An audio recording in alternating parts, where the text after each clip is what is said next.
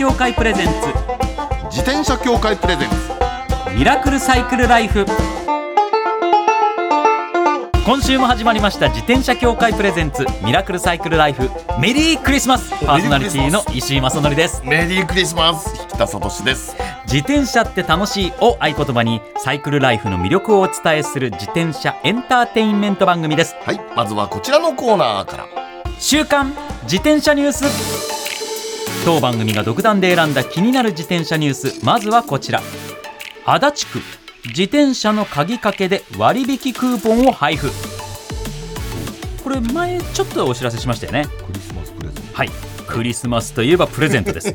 これもプレゼントの一つと言っていいでしょう。10月にこのコーナーで取り上げました。自転車に鍵をかけた高校生にマクドナルドのクーポンを配布するというニュース。実際に始まりました。始まったんですねこれね、はいなんだっけ？あのードリンクでしたっけ？はい。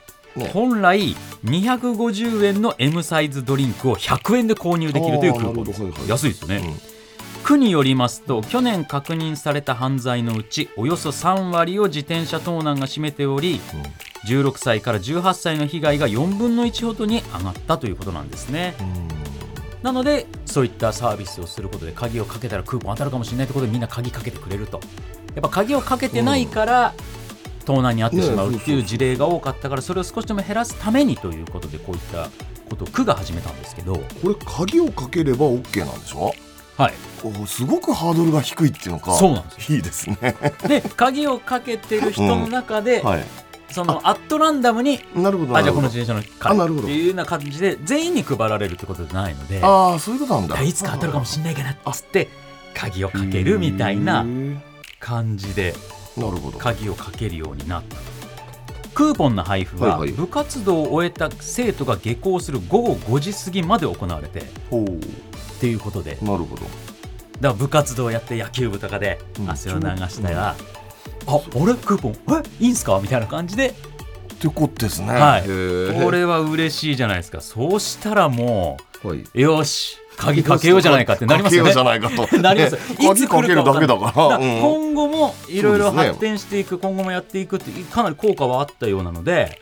うーんこれで広がっていったらまたやってくれるんだろう。ずっと鍵かけていつ来るか分かんないからそうですよね。かけてくれたら最高ですよ。私なんかに言わせると鍵かけないで自転車離れるっていうのがちょっとっていうふうに思っちゃうんですけどね。その意識なんですね、だから、はいやっぱ集団心理だから、みんなかけてないと、うん。俺もかけなくていいか駐輪場でってあなーっちゃう意識がね。集団意識が生まれちゃうっていうのはあるのかもしれないです。ねだからそれをちょっとだけ変えればみんながかけるようになるっていうのはありますからね、うん。はい、続いてはこちらのニュースです、駐輪場でうん他人の駐輪料金を払ってしまった場合は諦めるしかないの？わおこれはね私結構やります。あ本当ですやるんですよこれ。はい。これうんでもまあ皆さん大抵あるかもしれないですね、うん。間違えて他の人の駐輪番号、はい。自分の番号と間違えて違う番号を入力して生産しちゃったっていうケース。これはあるんですけどね。はい。どうなんですか？はい、えーインターネットサイトフ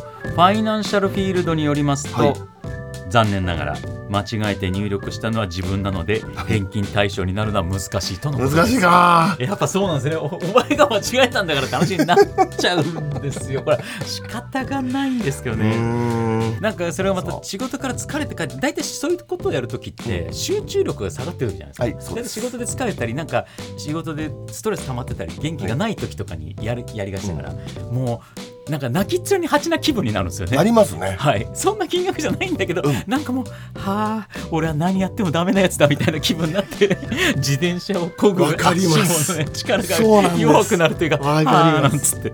あれは何なんですかね、ダメージあのその金額のダメージよりも心のダメージ結構でかいですよね。そうそうそうそうなのそうなの。なんか己の情けなさみたいな。そうそう切ないですよね、えー練馬区環境まちづくり公社自転車事業課の公式ホームページには、操作ミスによるお支払いでは返金はいたしておりませんという記載があるんですって。ですね。あそうです書いてあかるんだ、はい、また駐輪場を運営する民間企業の公式ホームページにも同様に操作ミスによる返金対応はしていないというところが、ね、書かれているところが複数あるそうなので皆さん本当にお気をつけください。気をつけください。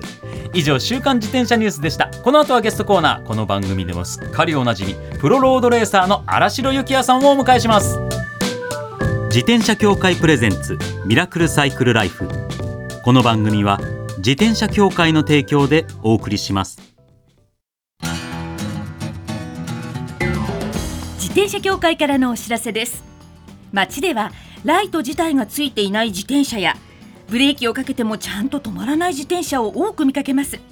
これって安全面から考えるととても怖いですよね。そこでみんなが安全な自転車に乗れるよう自転車協会では自転車安全基準を定めました。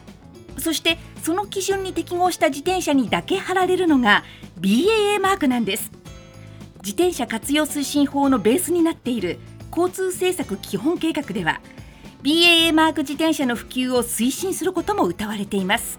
つまり BAA マークは国も認めた自転車の安全安心の目印ということですね。自転車をお買い求めの際は BAA マークが貼ってあるかぜひチェックしてみてください。BAA マーク自転車で交通ルールを守って安全安心なサイクルライフを。BAA マークについての詳しい情報は自転車協会 BAA のウェブサイトまで。さあゲストコーナーです。もう番組からのクリスマスプレゼントでございます。いやそうでございますバーレンビクトリアス所属プロロードレーサーの新城幸也さんです。よろしくお願いします。よろしくお願いしよます。ろしくお願いしいやこのますクリスマスに新城さんをお迎えできるっていうこの幸せ。本当に。ありがとうございます。いやいや、僕でよかったんでしょうか。いやいいですリスナーの皆様への最高のクリスマスプレゼントですよ、でもちょっと驚いたんですけど、はい11回目これで。ありがとうございます。ありがとうございます本当に。まつまり毎年出ていただいてるってことですもんね。そうですね。そうですね。でも、はい。去年一昨年は、はまあ、コロナの関係もあってリモートだったんですよ。そうです。だからこうしてお会いするのは3年ぶりということになるんですそうですね。これはぜひぜひいろいろなお話をお伺いしていきたいと思いますけども、まあ、まずクリスマスということでね、なんか荒城さんとクリスマスの思い出って何かありますか？一応こういうカジュアルなことも聞いておきたいなと思って、クリスマスはですね、基本トレーニングしてますね。そうか。もうライフスタイルはやっぱ、うんここはトレーニングの時期ここはレースが続く時期とか大体ねで決まってるとなるとこの時期はトレーニングになっちゃうわけですね、そうなんです。うん。なので、まあ夜だけ楽しむっていう形ですね。ああ夜どどんなことするのか？チームのメンバーとなんかするとかなんですか、ああ、いえ、もうその、大体12月のはい、えっと、第あ1週から、えー20日までうん、チームトレーニングキャンプがあるんで、はいはいはい。で、チームもやっぱりクリスマスと正月は家族で過ごせということで、ああなるほはいはいはいはい。そうだ。外国の方はそのあたり家族と過ごすのすごい大事にします大もんね、事にします。はい。そっか。なので、もう大体自宅で過ごします。あえバーレン・ビクトリアスってあの何カ国ぐらいそのチームの人々いろんなとこから来てると思うんですけど、はい。どれぐらい来てるんですか、確か11カ国ぐらい。11カ国ね。あ11カ国うん。結構多いですね。はい。10確か。そうか。定かではないんですけどちょっと調べなきゃいけないですそけど。れそれがみんな散っていくっていうね。そうですね。そうそうそうはヨーロッパ全土に。そのその時基本的なコミュニケーションは何語で英語ですね今は。やっぱりあ英語なんだ、はいあのちょっともう10年以上前はフランスチーム行けばもうフランス語だったり。スペインチームはスペイン語イタリアチームはイタリア語って結構どイタリア語か、まあ、えーフランス語がメインだったんですけど自転車業界、もう今はいろんな国から選手も集まってきてるのでやっぱり英語が教養語どね。そういう変化もあったんですねあるこの選手生活の中で。そうですね。もうここでもここ34年ぐらいですね英語に変わってきたのは。結構最近なんだ、ね。もうでも一気にもう全部もう英語ですねほとんど。そうか。だもでもうできない英語を喋ってます、あそうですか。そっか。いやいやね結構もうフランス語とかはもう行くにあたってね結構勉強してるすごく結構イタリア語なりなんなりは結構うまくいけてるって話をされてたことを覚えてますもんね、そっか。それが急に英語に変わられたら困りますね、そうですね勘弁してくれよみたいな。フランスに今お住まいでしょ？今はフラあ引っ越ししたんです。そうだったそうだった。えっとなんかちっちゃい国。はい、ね。アンドラ広告あそうだそうだそうだ。そうだそれ、まさに去年そのお話をねね。はい。していただいてなんかえフランスとスペインに挟まれたピレネー山脈の中にあるんですよね、そうです。のアンドラ広告っていうのは。で標高高いところにお住まいなんですよね。はい。そうでした。標高1000メートル付近。はい。すげえ。どうですか？快適ですか今？もう快適ですねなりました、うん。もう慣れました。もう山しかないんですけど その生活にも慣れましたね。あ これはトレーニングに有効っていう感じですか？そうですそうでです。まあトレーニングにはもっと 1800m ぐらいまで滞在するっていうのが理想なんですけど、はい。やっぱそこまで行くと街ではないのでで家族の了承が下りなかったので。街の中に住まないとまあダメだっていうことで。生活、まあね。生活とトレーニングのいろいろなことを間を取った結果、はい。その 1000m 付近になった。そうですね、うんそこがもう街なんでもう村なんですよね。なんで歩いて全部役所も行けるし全部うん。歩いて行けるような距離にあるのではい。すごくまあ街にいれば快適ですね。えー車がいらない生活になってます。あはあーそれぐらい本当に、はいあのコンパクトシティというか、はい。へえでもトレーニングとなったらちょっと行けば上に行けるしみたいな。そうですうねん。そうか。で今年も数多くのレースに参加されました、うん。えーその一つが5月に行われたジロデイタリア、はい。まあ、106回を数える歴史ある大会で、バーレン・ビクトリアスが見事にチーム総合優勝、おめでとうございます。おめでとうございます。ありがとうございます。ちょっとレースを振り返っていただきたいんですけれども、うん。はいはい。いやもうこのレースはすごく過酷でしてはい。今年に関して言えばもう多分3分の2は雨でしたねそうだ聞いた聞いた。なんかうん。そうだったんですってね。過去にないぐらい雨に降られました。ああれは何？寒いんですか？やっぱり。寒いですね。でしょうね。これね自転車レース知らない方はその3分の2雨降られたって1日走ってるうちの3分の2降られたってことなのとかじゃないですからね、そう思っちゃうかもしれないですけど 普通の競技スポーツ的なことで言うと、レースは3週間にも及ぶわけですから。そうです。その3分の2降られたって相当なことですよね 削られますよね。いやもうシューズが濡れてるばっかりです。乾いたシューズを履いたのは何回あるかっていう。あれまたぐっちょぐちょでや嫌ですよね。まあ当たり前ですけど。でも5月といっても山,、はい。山の上2000メートルとか行くのでもう雪がちらついてる中走ったり。雪ちらつきますか。あちらつきました。ですよね。いやだから今まで以上にその3週間コンディションを保つことが大変だったと思うんですけど、はい。どういうことに気をつけたりしてました？皆さん。もうやはり着替えですよねすぐ。アフターケアっていうのは。もうレース中もやっぱり大事ですけど、はい。レース後もすごくすぐ温めてシャワーすぐ浴びてっていう。もうそこはやっぱり集中してるんではあのできますよね。あとスタッフの助けがやっぱり一番ですよね。うん。だからやっぱりそういう意味で言うと、うん。チームの優勝ってすごく誇らしく聞こえてきますね。はいそうですね。うん、これが誰かが欠けてもはい。できなかったことってことなんですもんね。そうです。なんか一人の能力が高いから自分だけが優勝すりゃいいやって話じゃないから。はい。でも今の話聞いてねそのすごく思うのがだってそのジロでジロに出るためにみんなもうトレーニングやって体脂肪率を極限まで落として参加するわけじゃないですか。はい。はいでそれで雨に降られてでそれでもうだって体力勝負はだってただでさえ、はい。ねそのもう風邪ひきやすい、ね、体になるって前分かったけどね。ねそぎ落としてるわけで。でそれで雨でしょ、はい。かなわんな 世界一過酷なスポーツがやっぱりロードレースになってしまうんですよね。なりますよね。でしかもジロって結構アップダウン多いでしょ？はい。ねコースがなんかすごいなっていうね。はい。いや。これは本当に自転車競技詳しくない方でも今の話聞いたらどれだけ過酷かが十分に伝わると思うんですけれども。これねでもね今ねちょっと話戻っちゃうんですけどもう戻していいですか？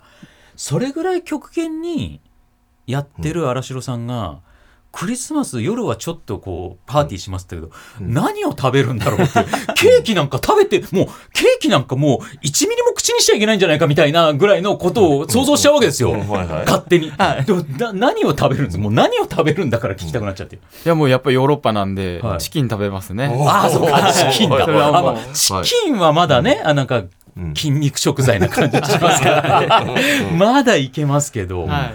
ケーキとか食べるんですか？さそうですね。あんまりクリスマスにケーキ食べた記憶はないですね。あそうなんですか。はい、うん。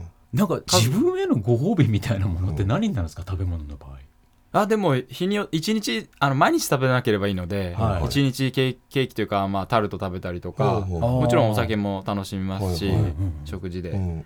からそういうところですかね、うまくでもそういうのもずっとは気張ってる状態だけが続いちゃうとこういう長いレースって特に本番になったら崩れちゃう可能性もありそうですもんね、ちゃんとストレスケアも全部こう一つのプログラムに入ってくるじゃないですか、はい、うん。まあ、そこら辺もコントロール難しそうですね。まあ、でも僕この生活が好きなんですよね。あもうずっとやってるんで、そうかそうですよね。はい。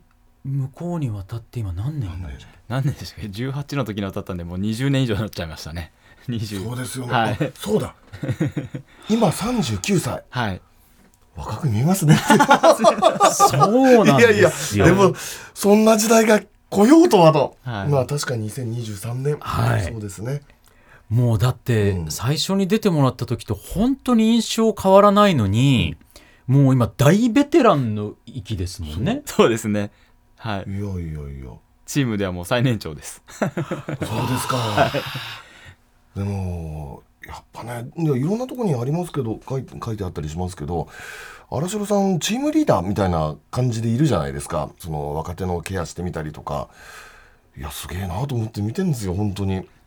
そういうことも考えつつ自分の選手としてのコントロールも考えつつっていうとやっぱり使う脳は最初の頃と変わってきたなって感じありますか？はいそうですね。やっぱり若い時はもう自分の成績第一じゃないですか、うんうんうんうん。もう何が何でもみたいな、はい、はい。今はもう僕はそのエースのために、リうん。チームリーダーのためにうん。僕が力を使うっていうのがメインなので、うんうんうんうんだから僕のレースは最後じゃないんですよね、うん。前半からもう中盤からにかけてが僕の仕事で,、はいはいはい。でいかにチームリーダーチームメイトに負担をかけないか、うん。でいい位置にいい位置で勝負どころに入って、うん先頭で入ってもらうっていうのが僕の仕事なので、うん。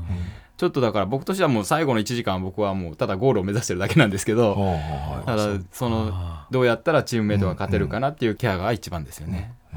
それはそのもうレース始まる前のうん。練習の期間合宿とかそういう時もから始まってるんですか？チームのためにっていう意識はあるんですか？あもういやトレーニングはもうもちろん自分のためです。自分がパフォーマンスを100%レースで出せるために、うん。あ。の自分のトレーニングを頑張るっていう、そっか。トレーニング中はやっぱそこなんですね。はい。そうか。それでレースでみんなで力を合わせて何かをやりましょうって一つ頑張ろうってなった時にさあ自分は何ができるかっていうところに切り替えていくみたいな感じ、そうですね、もう分担分担っていうか役割分担がもう決まってるんですよ、今はもう、ええ何キロ地点にはい。こういう山があるからじゃあそこまでは誰の担当、はいはいはい。で次は誰山は誰が頑張って、で雪がもし越えれたらまたその後下ったの平坦でまた手伝ってねみたいな、うんうんうんだから最初の仕事役割とか与えられるんで、うんだからそれが僕はねもし集団に山越えても残ってれば、はい。他のチームメイトの力セーブになるんで、うんまたさらに後半にみんなが活躍できるう。ーん。いやすごいですね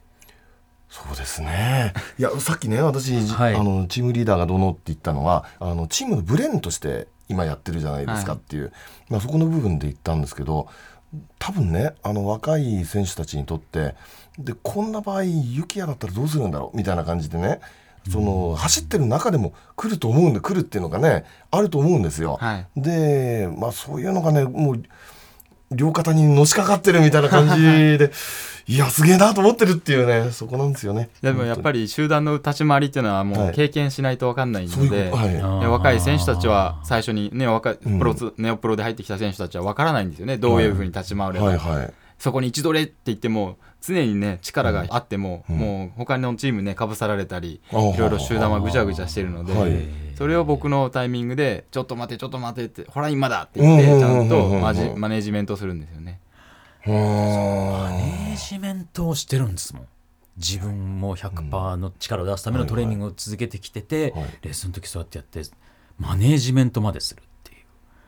これすごいことですすね。アシストのアシストみたいな。ああ、そっか、なるほどね。そうん。ういうレベルでもなんだか、言ってみればメンタルアシストみたいな感じに近いですよね、そうなると。まあ、みんなが何も考えずに僕についてきてくれたら、それが一番僕にとっては最高の仕事なんですよね。なるほあー。だからなんだ後ろに僕のチームメイトが後ろにみんな並んでいるので、はいはいはい。僕が先頭にいる時に、はいはい。みんながちゃんとついてこれるように、ど。はい。無理して入っていかいったりしなくて、うん。でちゃんとみんなをちゃんと連れていけるっていうのが僕の理想の仕事なので、かっこいいな、で6月にタイで開催されたアジア選手権に出場されて結果は3位でございましたけれども、目標としていたオリンピック枠を一つ確保、うん。これちょっとパリオリンピックへの思いを少し伺わせていただければと思うんですけど、今はですねオリンピック、えー世界ランキングになってまして、うんうんうんうん。世界ランキング上位から5人4人3人2人1人って枠が決まってるんですね、で東京とパリはちょっと枠の数が変わりまして、うんうんうんあの東京までは女子が少なかったので、うん。今はじゃあ男女同じ数にしましょうということで、男子の分を女子に持ってってすごく枠が減ったんですよ、うんうんなので結構世界ランキングっていうのが大事で、でもそこは日本ちょっとランク外だったのでこの時、うんうんもうこのさアジア選手権で優勝か2位、ど2枠は、が自動的にオリンピック行けることになったんです。よ、なのでこれを逃したらもうオリンピックないっていうことで、うん。もうこのジロの終わった後、まあ2週間後でしたっけね、はい。もうこれに目指してトレーニングして、で無事にまあ3位だったんですけど、はいはいはい。1位2位が同じカザフスタンの国だったので、そうか。繰り下がりで日本に枠が戻ってきたんです。うん。そういうことか。いやもう聞きたいことはい。山ほどあるんですけども、はい。ちょっとお時間がはい。近づいてきたということで、来週も、はい。えーたっぷりお話を伺いたいと思います。ということでプロロードレーサーの荒城幸也さんでした。ありがとうございました。ありがとうございました。ありがとうございました自転車協会プレゼンツミラクルサイクルライフ。最後のコーナーはサイクル大辞典。一つの項目をきっかけに自転車トーク。さまざまな角度からサイクルライフの魅力を発信します今回のテーマはサイクリストへのクリスマスプレゼントにもなるおすすめアイテム。うん。ということなんですけれど。クリスマスですね。そうですね。僕はもうおすすめアイテムは今年はこれなんですよ、あのファーウェイとオンデイズってとこがコラボしたオーディオグラス、ああメガネになんかスピーカーみたいなのついてるやつ。はいのつるかける部はい。はい分にはいはいはい。スピーカーがついてて音が聞こえてくるっていう以前こはいのコーナーでもご紹介させていただいたんですあれうん2が出たんですよ。何何僕が持ってるやつは1はいはいはいなんですよ、ワンでつい最近、ん。2が出て性能がいろいろ上がったらしい何何どうなったんですか？まあ音が良くなったとかはあ。と電池の持ちが良くなったとかあ。はそういった面いろいろ良くなってるんですけど、はい。あとあのファーウェイとオンデイズさんのコラボモデルあは、うん前面のフレームの前面に磁石がついててうん。うんサングラスアタッチメントパチンってつけるとサングラスになるんですよ。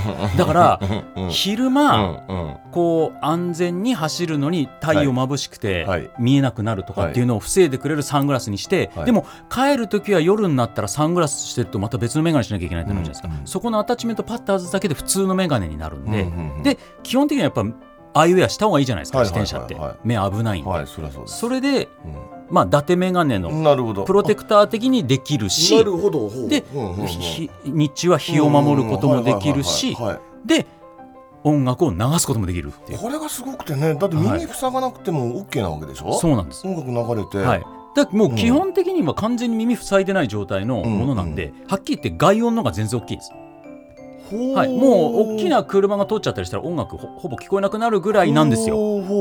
でもそれぐらいのが安全なわけででしかもその電池のやっぱ電池持ちとかやっぱこのつるの部分が電池になってるからそうでしょうね。ちょっと電池とか少なめなんですよね、うん。どうしても電池容容量とか、はいはい。そういう意味で言うと今回の2かなりパワーアップしてるらしいんで。あと軽量化にもなってるのかな1より少し軽くなってるんですよいろんな面良くなってるんで。だからもうそういう安全な形でこの番組を聞きながら自転車に乗ってもらえる時代がいよいよやってきたって感覚なんですよね僕的には。うん。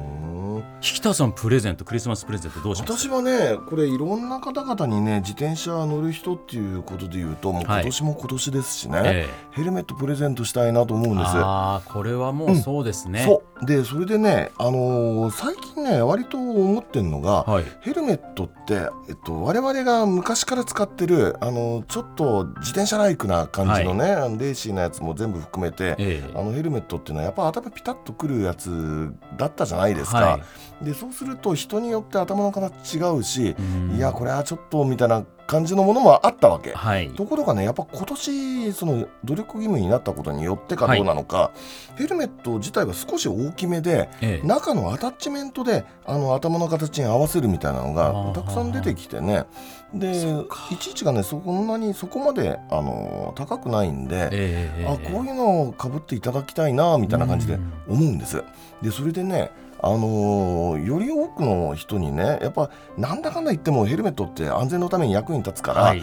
なるだけ多くの人にうん。かぶっていただきたいと思ってるんですよ。はい。で思ってるんででしかも昨今こんなに、あのー冬だから、うん。夜が早くなってきたじゃないですか。そうなんです。でそうするとね前と後ろになんかあのほら電気がついたあのライトがついたヘルメット。今はねちょっと出てきてますよね、そうそうそうそう、ん。でこういうのをねあのーなんつうのプレゼント普段ヘルメット使わない人、うん。あの自転車とはあんまり縁がない人みたいな、はい。だけど自転車に乗る人、うん。乗るわけだから、はい。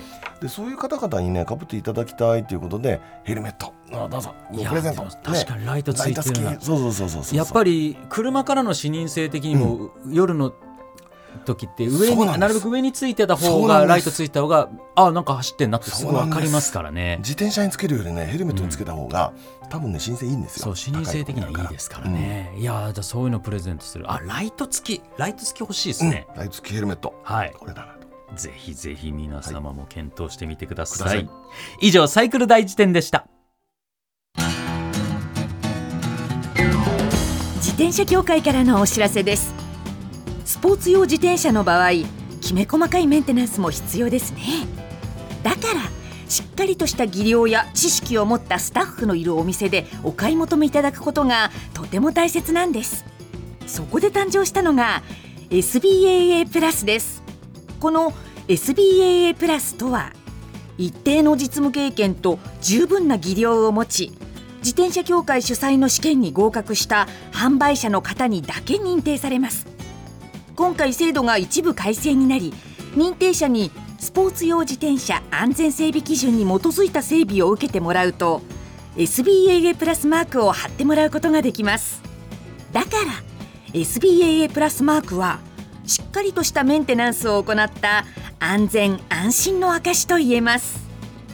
SBAA プラス認定者のいるお店でメンテナンスを受けて快適なサイクルライフをお楽しみください。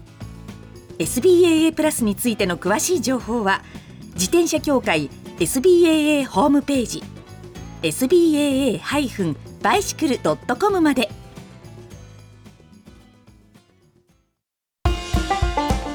ミラクルサイクルライフそろそろお別れのお時間です。いやーすごいいやなすごいと思うんですよ。もうあのアスリートの覚悟っていうのがね。え。いやもうあのね荒城さんって、まあ、一見見た目若いしー、はい。そのさ変わりないねお変わりなく。でさらっと物言うじゃないですか、はだけどその奥に見えるねあのなんつうのかアスリートとしての覚悟みたいなのがあるじゃないですか、あれとかねなんかすげえなってさすがだなっていうふうにねそのジロデイタリアのチーム総合優勝とかも、はいはい。やっぱりこうもちろんその選手が強いっていうのはありますけど、総合優勝のためには絶対的に荒城さんの力が必要だってことをすごく感じるじゃないですか。だと思いますよ。もうだから毎年公開、ね。契約公開ねされるわけでっていう。改めてすごい人、うん。だからこのすごい人を、うん。毎年こうやって番組にお迎えできてることの誇り高さですよ。なんかねちょびっと思いますね。はい、うん。で今回はねやっとねコロナもあって久しぶりにスよタジオでお声を伺えたということも嬉しかったんで来週もねしっかりお話を伺いたいんで、はいぜひぜひ聞いてください。番組ではマイ自転車ニュースサイクリストあるある自転車脳内 BGM 募集中です。忘れられない愛車の思い出も大歓迎。採用の方には番組オリジナルステッカーを差し上げます。メールアドレスはすべて小文字でサイクル -r-tbs.co.jp までお待ちしております。お待ちしてますそれではまた来週お会いしましょう。お相手は石井正則と北聡でした。自転車協会プレゼンツミラクルサイクルライフ。この番組は自転車協会の提供でお送りしました。